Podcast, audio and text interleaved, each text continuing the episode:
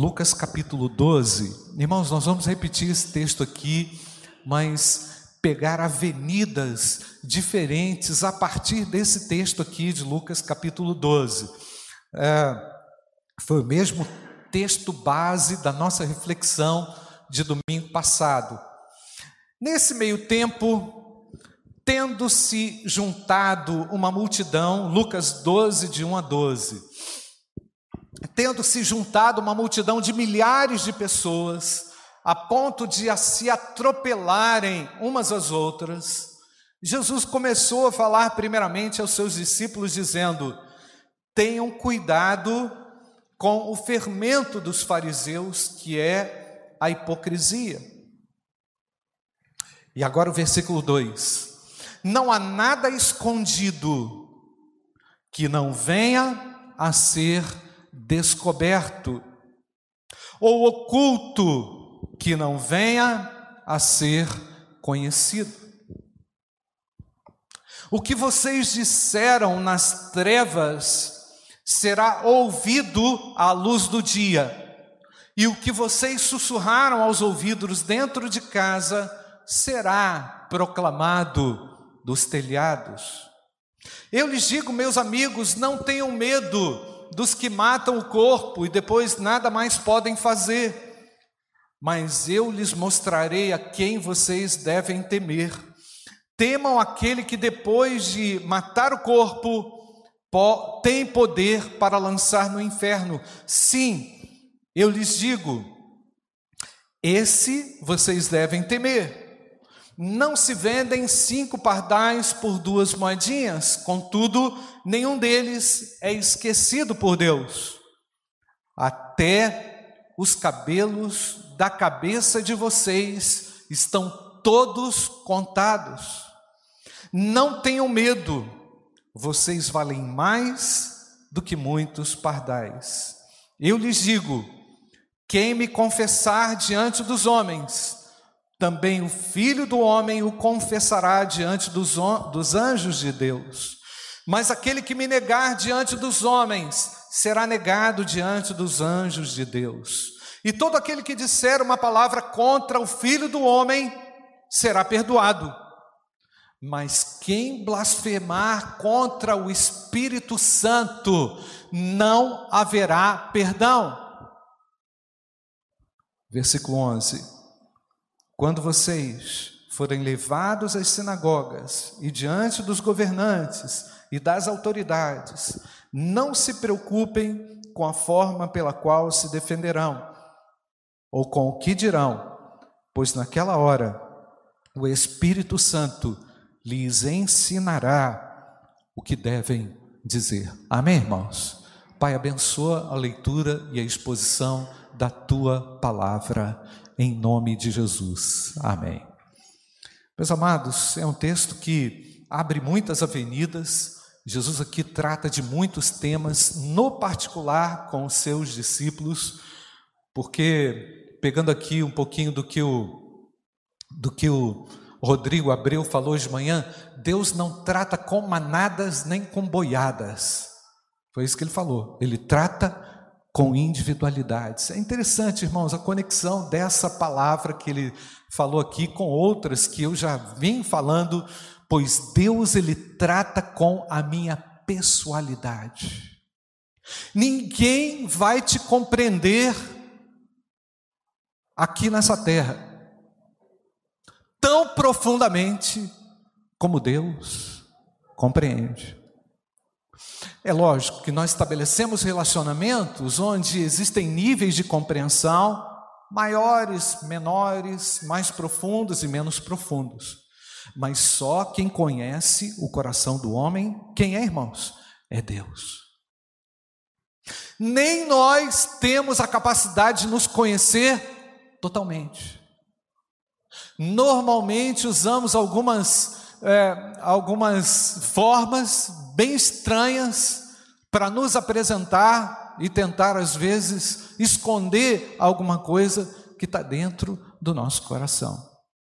Só Deus tem o poder de conhecer exatamente você. Amém ou não, irmãos? Por quê? Porque ele detém todo o conhecimento. Isso é maravilhoso. Isso é maravilhoso. E essa fala, irmãos, de Jesus aqui no versículo 2, essa avenida que nós vamos tomar aqui, nada é oculto a Deus, é algo que me chama muito a atenção. Porque ao mesmo tempo que revela o conhecimento maravilhoso de Deus, extraordinário de Deus, me coloca também numa posição de vulnerável. Nos coloca todos numa posição, de certa forma, de conhecidos pelo próprio Deus. Deus conhece não apenas o que você sente, mas conhece também a motivação que te faz sentir. O porquê que você sente. Como você reage, o porquê você reage. O conhecimento dele é maravilhoso. Porque ele é Deus, ele é o criador, ele é o sustentador de todas as coisas. Não foi fácil os discípulos compreenderem isso, irmãos, afinal de contas, na teologia judaica havia um Deus, lógico, que se comprometera com o povo judaico, que havia visitado o povo judaico de várias formas, em várias épocas, em várias estações diferentes na história. Mas o Deus que eles conheciam ali era um Deus distante. Era um Deus que talvez não, não produzisse um temor tão profundo no coração deles, afinal, eles se sentiam muito, mas muito distantes do ideal. E Jesus chega no momento histórico, inaugurando a graça, inaugurando o reino de Deus, falando coisas que para eles eram muito esquisitas de serem é, compreendidas. Essa, por exemplo,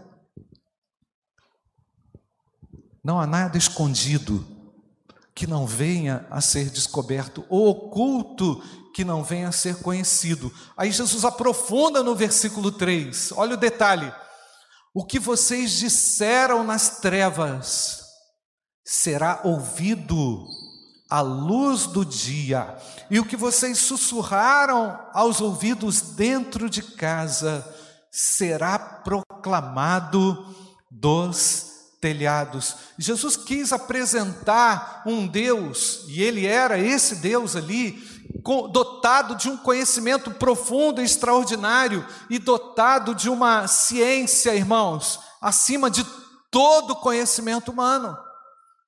Jesus queria que os discípulos compreendessem o poder que estava no próprio Filho de Deus ali no dia a dia com eles. Jesus, com isso, se revela aos seus discípulos, se anuncia aos seus discípulos, porque o nosso Deus tem prazer de fazer-se conhecido dos homens. Apesar dele deter todo o conhecimento, o conhecimento de Deus não o torna orgulhoso dele mesmo. O conhecimento de Deus não o torna inacessível a mim e a você, muito pelo contrário. O conhecimento de Deus ou a onisciência de Deus pressupõe a sua própria sabedoria. E o nosso Deus, quando se aproxima de nós, ele vem com palavras inefáveis, não é, irmãos? Coisas que muitas vezes nós não compreendemos ele vem com uma palavra de conforto, ele vem com uma direção nova, ele vem com nova inspiração. Deus, quando se aproxima do homem, o elogia. Deus, quando se aproxima do homem pelo seu conhecimento, pela sua sabedoria, o repreende também, chama a sua atenção, o disciplina. Porque dentro dessa onisciência de Deus, irmãos, está embutida, além da sabedoria, o próprio amor dele, que é inegável. O amor de Deus é inegável, amém ou não, queridos? Jesus queria que os seus discípulos compreendessem isso para que eles pudessem sair daquela condição de imaturidade. Nós falamos lá em Romanos capítulo 10 que eles tinham um temor pelo, por Deus, né? temiam a Deus, mas não tinham ainda o entendimento descerrado, aberto para compreender o Filho de Deus. E se nós estamos aqui, é porque o Espírito Santo abriu o nosso entendimento e a nossa compreensão, amém? Ou não, irmãos? Ainda que talvez você esteja lutando com tantas coisas, ainda que você talvez esteja aí em dúvida, como nós ouvimos pela manhã, o Rodrigo falando, a respeito de muitas coisas, há um Deus onisciente, há um Deus conhecedor das estações, das épocas, dos sentimentos, dos pensamentos, do futuro, do passado. Deus conhece tudo isso de maneira clara. Não é, irmãos? Porque Deus não precisa buscar conhecimento, Ele é a fonte de todo conhecimento. Ele não é como nós que muitas vezes paramos para pensar numa situação, às vezes, quem sabe, você pode até perder uma noite de sono tentando compreender algo, tentando compreender alguém, tentando compreender uma fórmula para sair de uma situação, mas Deus não tem essa dificuldade, porque Deus detém todo conhecimento, Ele é onisciente também. E quando nós nos aproximamos de Deus, irmãos, nós vamos nos transformando, por quê? Porque a sabedoria de Deus, Ele vai compartilhando conosco, que porções da sabedoria de Deus correspondem a quê? Ao conhecimento de Deus. Você vai sendo transformado na medida em que você se relaciona com a pessoa de Deus, através, logicamente, hoje, do Espírito Santo. E Ele vai nos, nos ensinando, nos adestrando, tirando rebeldia, tirando imaturidade, nos colocando numa condição favorável a sermos úteis a Ele mesmo, não é, irmãos? Porque qual razão nós vamos ter para viver aqui? Para pagar conta? Para empreender e deixar tudo aí? O motivo que me faz viver aqui é viver para a glória de Deus, amém ou não, irmãos? E nós estamos aqui buscando a glória dele. E o que fazemos, onde fazemos e por que fazemos, fazemos para a glória de Deus. Porque onde estamos, e na posição que cada um aqui está, na sua família, na sua casa, no seu trabalho, está com um objetivo. E o objetivo é manifestar a grandiosidade de Deus. Amém, irmãos? Mesmo com todas as nossas limitações, mesmo com todas as nossas restrições. É? Eu gosto de tratar desse tema, irmãos, do conhecimento de Deus, porque me fascina o conhecimento de Deus. Né? Porque vejo também a Bíblia o tempo inteiro dizendo que nós precisamos conhecê-lo, não é assim, irmãos? E vemos o tempo inteiro Deus se fazendo conhecido, revelando-se de muitas maneiras ao seu povo. Eu me sinto privilegiado. Amém ou não, irmãos? Eu me sinto privilegiado porque Deus se revelou a mim. Glória a Deus ou não, irmãos? Eu não sou diferente de ninguém, mas acabo sendo privilegiado porque a graça dele me deu essa condição e deu a você também essa condição. Então, gente, quando nós falamos que Deus conhece tudo, isso não representa para mim uma, uma ameaça. Talvez alguém se sinta ameaçado por essa expressão de que há um Deus onisciente, não é? Há um Deus que que revela segredos do coração e que afirma, desde lá do Evangelho, em Lucas capítulo 12, de que nada vai ficar oculto. E se nada vai ficar oculto, significa que ele é também o justo juiz. Significa que também Deus vai trazer juízo sobre todas as coisas debaixo desse céu. É verdade ou não, irmãos? Ainda que você conviva com uma situação muito injusta, ainda que você se sinta injustiçado numa situação, numa circunstância, há um Deus. Se você anda na luz, há um Deus que te conhece e há um Deus que está com você e diz que o juízo pertence a Ele, assim diz o Senhor. E que nada vai ficar oculto. Então, irmãos, quando nós vemos tantas maracutaias, tantas sugestões que surgem por aí, tantas teorias das conspirações nas empresas, em tudo quanto é lugar, o homem está arrogando para si, na verdade, ele quer arrogar para si. O seguinte: eu conheço e sei que não serei enganado.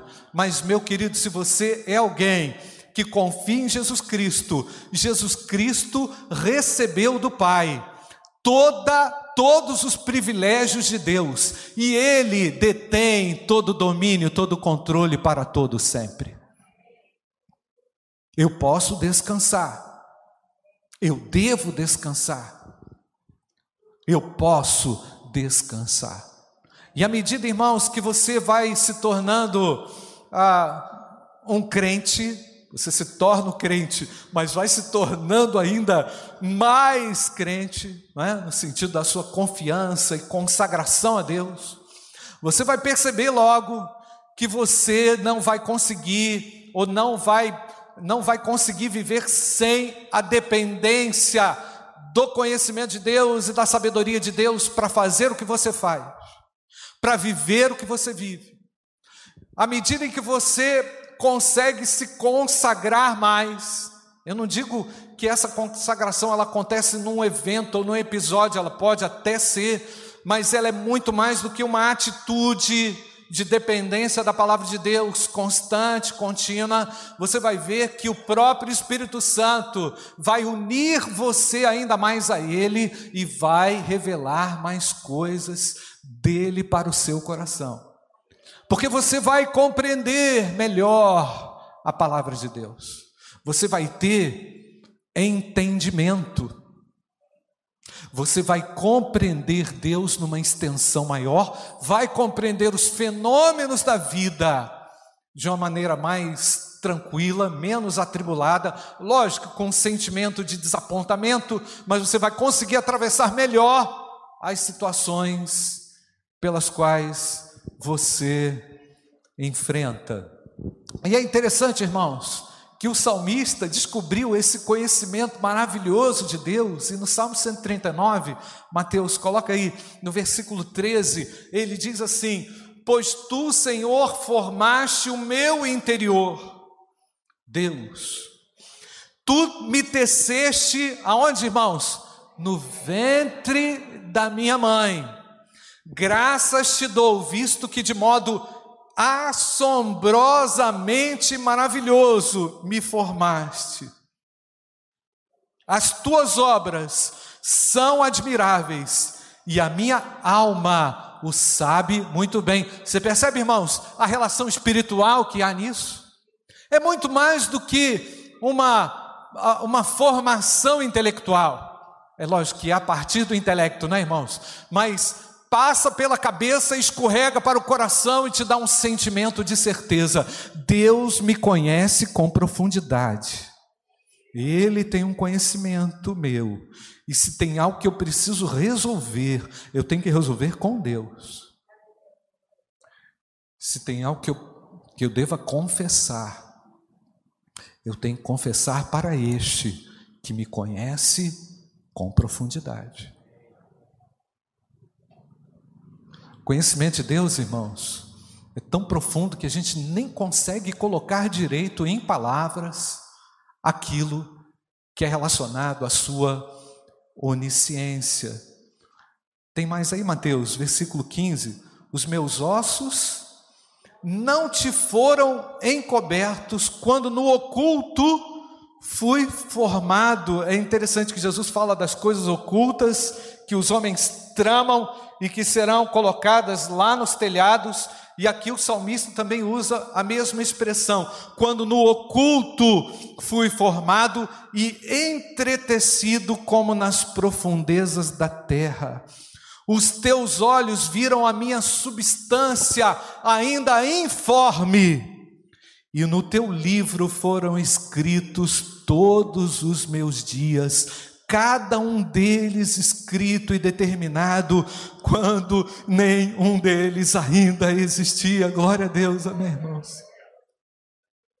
O conhecimento de Deus, irmãos, nos transtorna. O conhecimento de Deus nos emociona. Porque é maravilhoso saber que no meio de tanta tanto bate-boca na nossa sociedade, de tanto mando e desmando, de tanta contrariedade que as pessoas vivem, nós vivemos em paz com Deus. Amém, irmãos? Nós não estamos aqui para briga não. A gente vai brigar só pelas coisas que são de Deus. Vamos chorar pelas almas perdidas, irmãos. A gente tem que chorar por isso. A gente tem que chorar por tantas pessoas que partem sem o conhecimento de Deus. Então, irmãos, ele conhece o número preciso de fios da sua cabeça, de cada pessoa no mundo, conforme nós lemos aqui. Deus sonda os pensamentos e as intenções do coração do homem, conhece exaustivamente o futuro, tanto como ele conhece o passado, o presente, a onisciência de Deus também abrange todas as possibilidades. Deus conhece todas as possibilidades. Sabe aquilo que você deixou de fazer? Deus tem uma, tem uma versão lá no filme de Deus, vamos usar uma linguagem mais humana. No filme de Deus tem lá uma versão que você fez diferente. Ele tem o conhecimento do fim das coisas, não só como elas são, mas como elas poderiam ser também. Porque Deus está acima de, todo, de tudo e de todos, ao mesmo tempo, Deus está aqui entre nós. Ele está lá no seu quarto, quando você deita à noite e de repente não consegue fechar os olhos e descansar por ainda não estar em paz com Ele, com Deus. Isso traz confiança.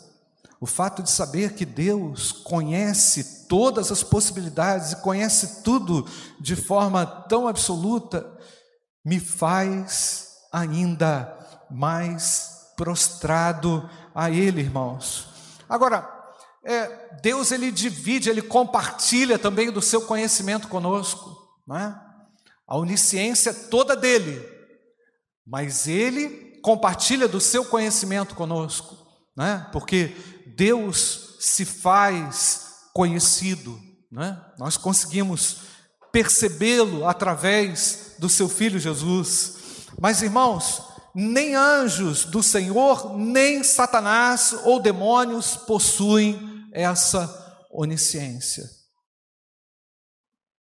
Para aqueles que já foram lavados no sangue de Jesus, para aqueles que já estão certos da salvação, a onisciência de Deus é um grande presente, um grande conforto.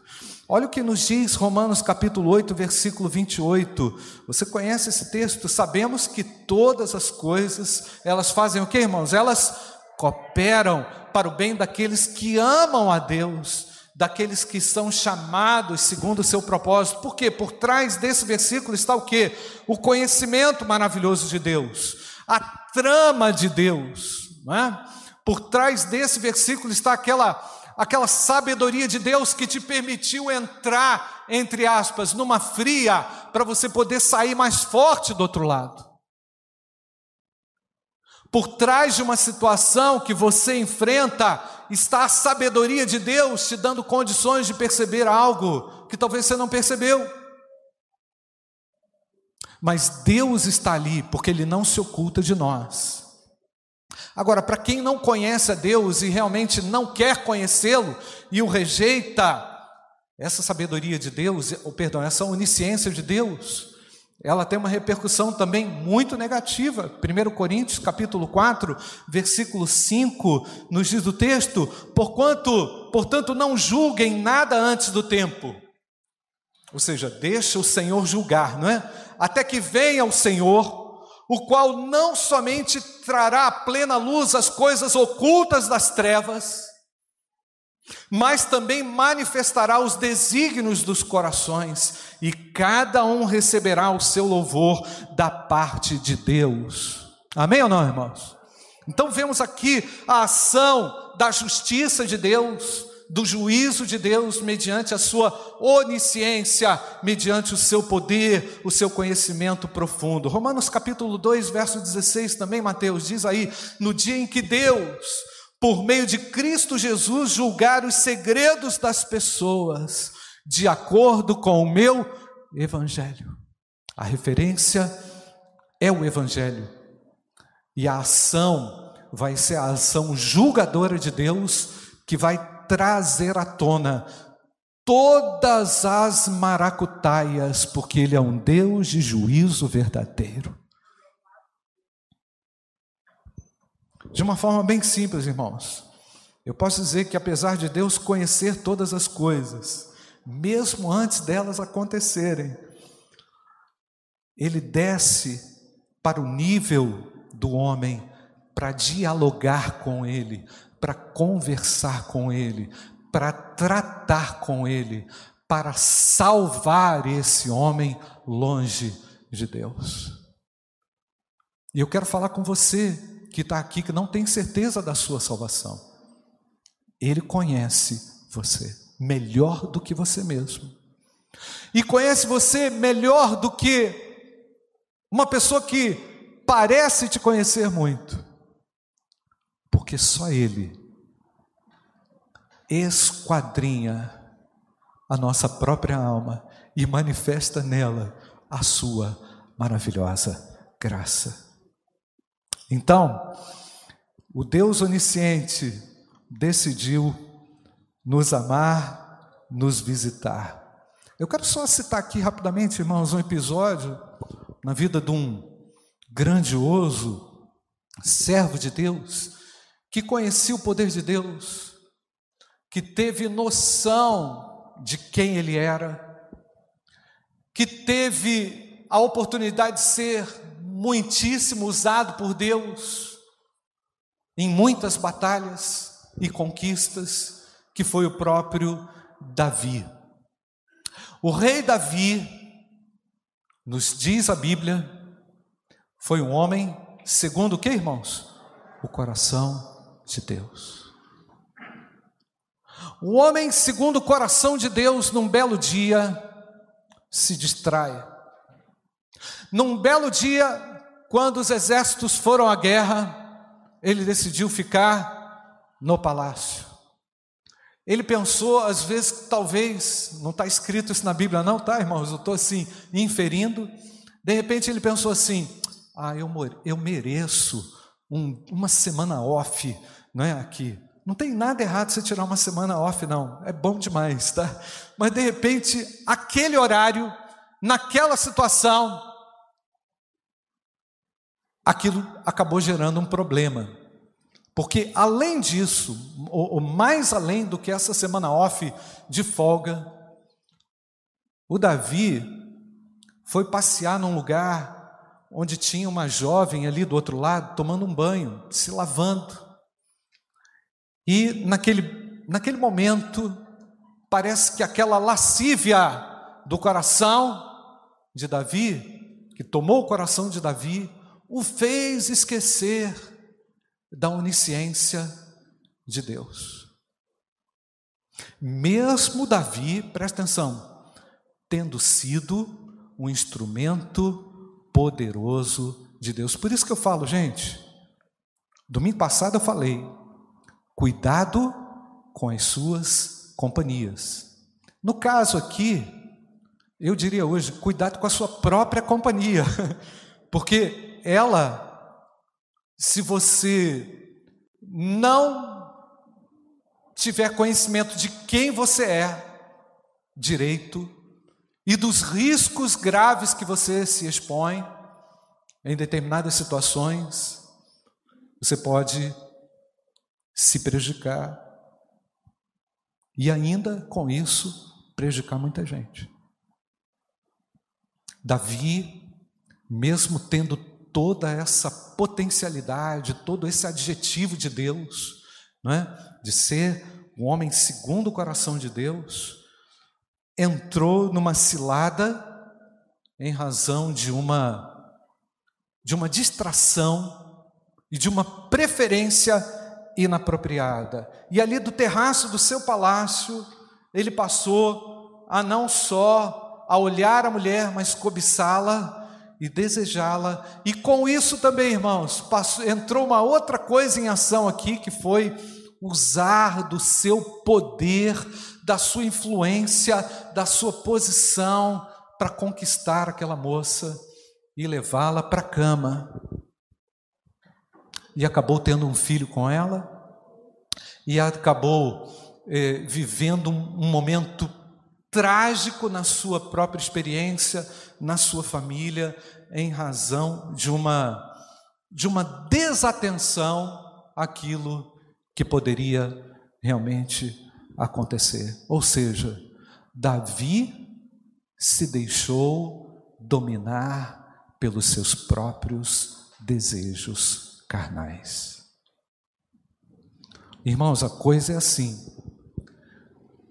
A coisa, hein? A coisa é assim. Está lá dentro de você. Está fora de você também, mas a decisão é sua. É ou não é, irmãos? A decisão é sua. Não adianta culpar o diabo. Está fora de você. Lógico que há uma ação que propulsiona tudo isso, mas é lógico que somada a essa ação há também uma escolha dentro do seu coração. Então a gente pode saber realmente que Deus é onisciente, que Ele é extraordinário, que Ele vai julgar, que Ele traz à tona os segredos do coração. Mas aqui nessa situação, irmãos de Davi, o mais interessante é que ele usa Natã para trazer um conhecimento daquela situação e expor o coração de Davi de uma maneira tão sutil, tão graciosa e tão misericordiosa. Sabe por quê, irmãos? Porque Deus, apesar de conhecer, Ele não se torna arrogante no seu conhecimento. Ele usa o conhecimento que ele tem para oferecer a você uma oportunidade para sair da condição em que você está, porque Ele nos ama em todo o tempo e, sobretudo, porque Ele não quer ver os seus filhos atrapalhados, travados, ineficazes na obra que Ele reservou para a sua igreja. Que, que eu posso aprender aqui rapidamente com Davi, irmãos? Davi, naquele momento, não cuidou da sua mente, Davi, naquele momento, descuidou do seu próprio coração. O que, que a gente aprende com Davi? Davi, quando percebeu o pecado, ao invés de, ao invés de dar um basta, ele fomentou o pecado. E o pecado é assim, né, irmãos? Ele parece que chega com gosto, e acaba te trazendo um tremendo desgosto, porque o pecado vai tirar o brilho do seu olhar, o pecado vai te tornar um fracassado, o pecado não vai te deixar crescer, o pecado vai inibir o seu potencial, o pecado vai dizer a você que você não tem mais condições, o diabo vai usar essa situação para humilhar você, para te colocar numa situação subordinada a ele Porque por mais que, que o inimigo tente você, e por mais que você seja tentado, meu Deus me dá um escape. Amém ou não, irmãos? E Deus deu a Davi, mediante a sua confissão, depois da manifestação do conhecimento de Deus, deu a Davi a oportunidade de se levantar a onisciência de Deus, estou quase concluindo, irmãos, ela age em favor dos seus filhos. Amém, irmãos? Ela não age contra, ela age a favor, pois ela revela para tratar, ela traz à tona para que Deus tenha oportunidade de trabalhar o seu coração. O que, eu aprendo com a onisciência de Deus? que apesar de Deus conhecer todas as coisas, Ele desce no meu nível para mostrar a mim o caminho, e o caminho é Jesus Cristo, o Filho de Deus. apesar de Deus ser onisciente, o conhecimento dele não é orgulhoso, ele trata, ele repreende, ele exorta, ele elogia, ele ensina, ele explica. O, a onisciência de Deus veicula a sabedoria de Deus e veicula também o seu amor, o seu perdão, a sua graça. Meu querido, eu não sei qual é a fase ou em que, que você, de repente, aí está envolvido, mas Deus tem a cura e tem a restauração para a sua vida. Jesus Cristo é o caminho que você precisa. Jesus Cristo oferece o perdão que você precisa. Seja o emaranhado que for. Ah, pastor, você não conhece, está muito difícil. No meu caso, não tem jeito. Eu quero dizer que tem jeito, porque aquilo que é impossível aos homens é possível para Deus.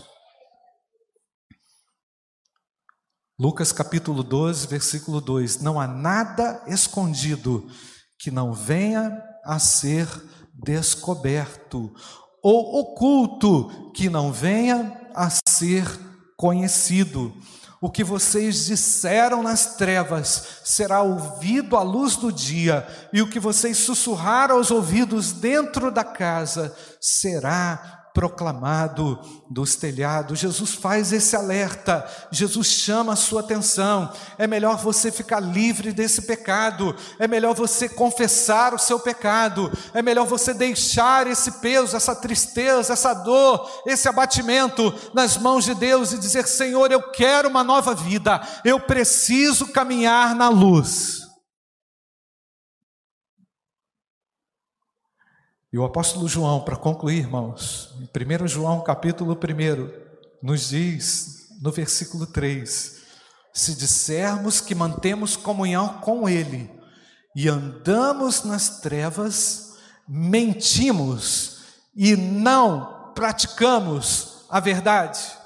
Se andarmos na luz, como Ele está na luz, mantemos comunhão uns com os outros. Olha a evidência, irmãos. E o sangue, pode ler comigo, queridos? E o sangue de Jesus, seu Filho, nos purifica de todo pecado.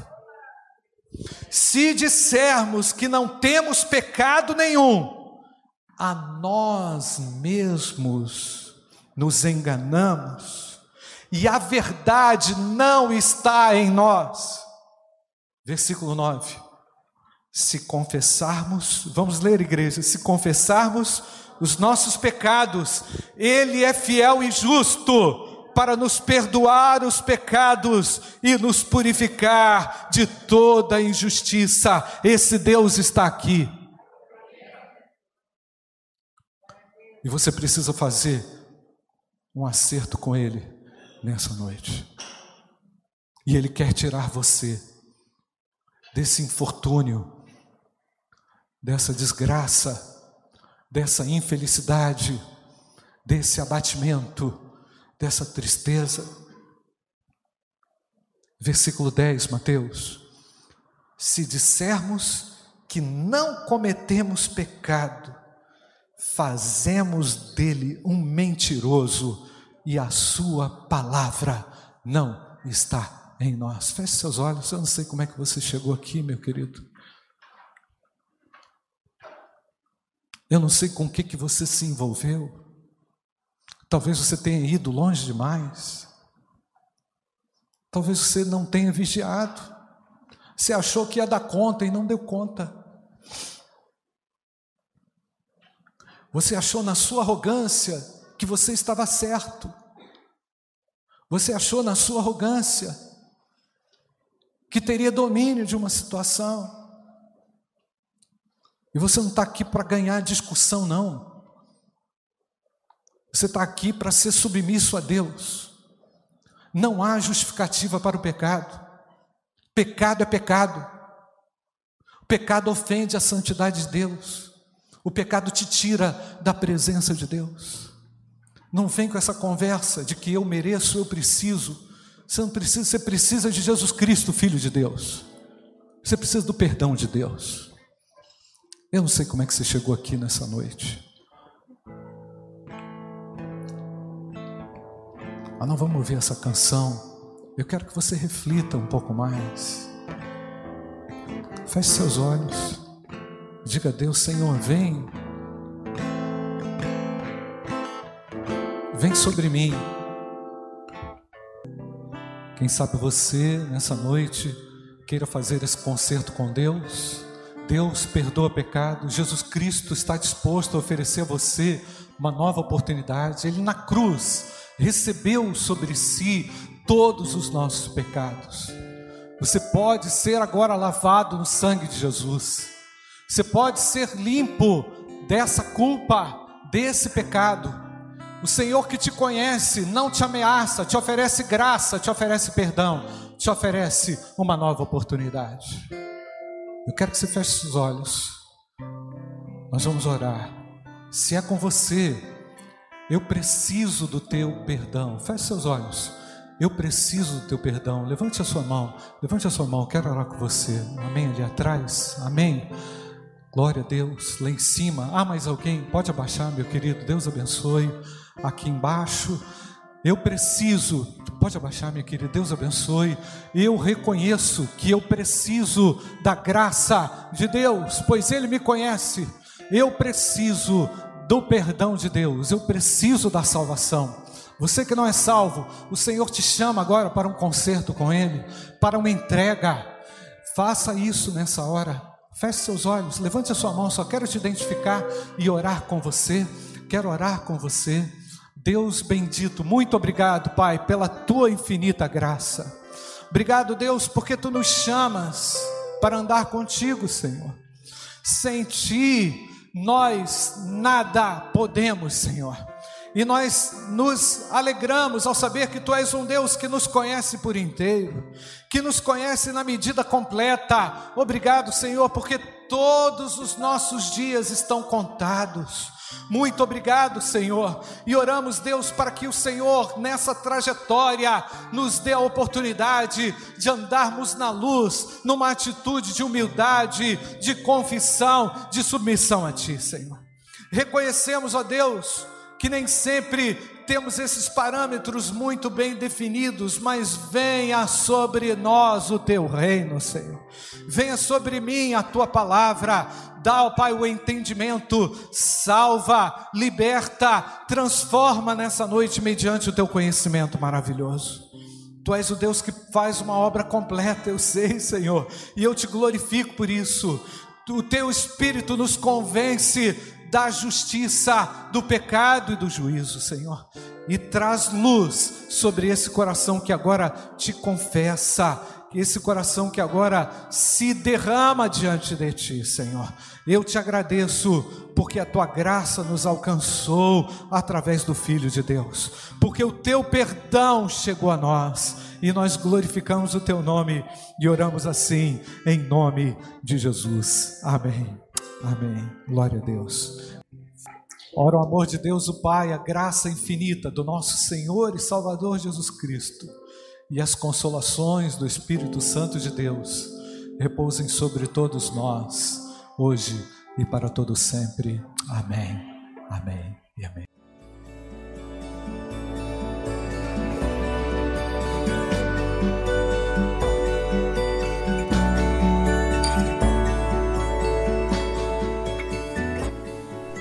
A Igreja Batista do Bom Retiro tem plena convicção de que a palavra de Deus é poder para salvar e transformar vidas. Nosso desejo é que essa mensagem tenha alcançado seu coração. Para saber mais sobre quem somos e em quem acreditamos, acesse ibbrpatinga.com.br.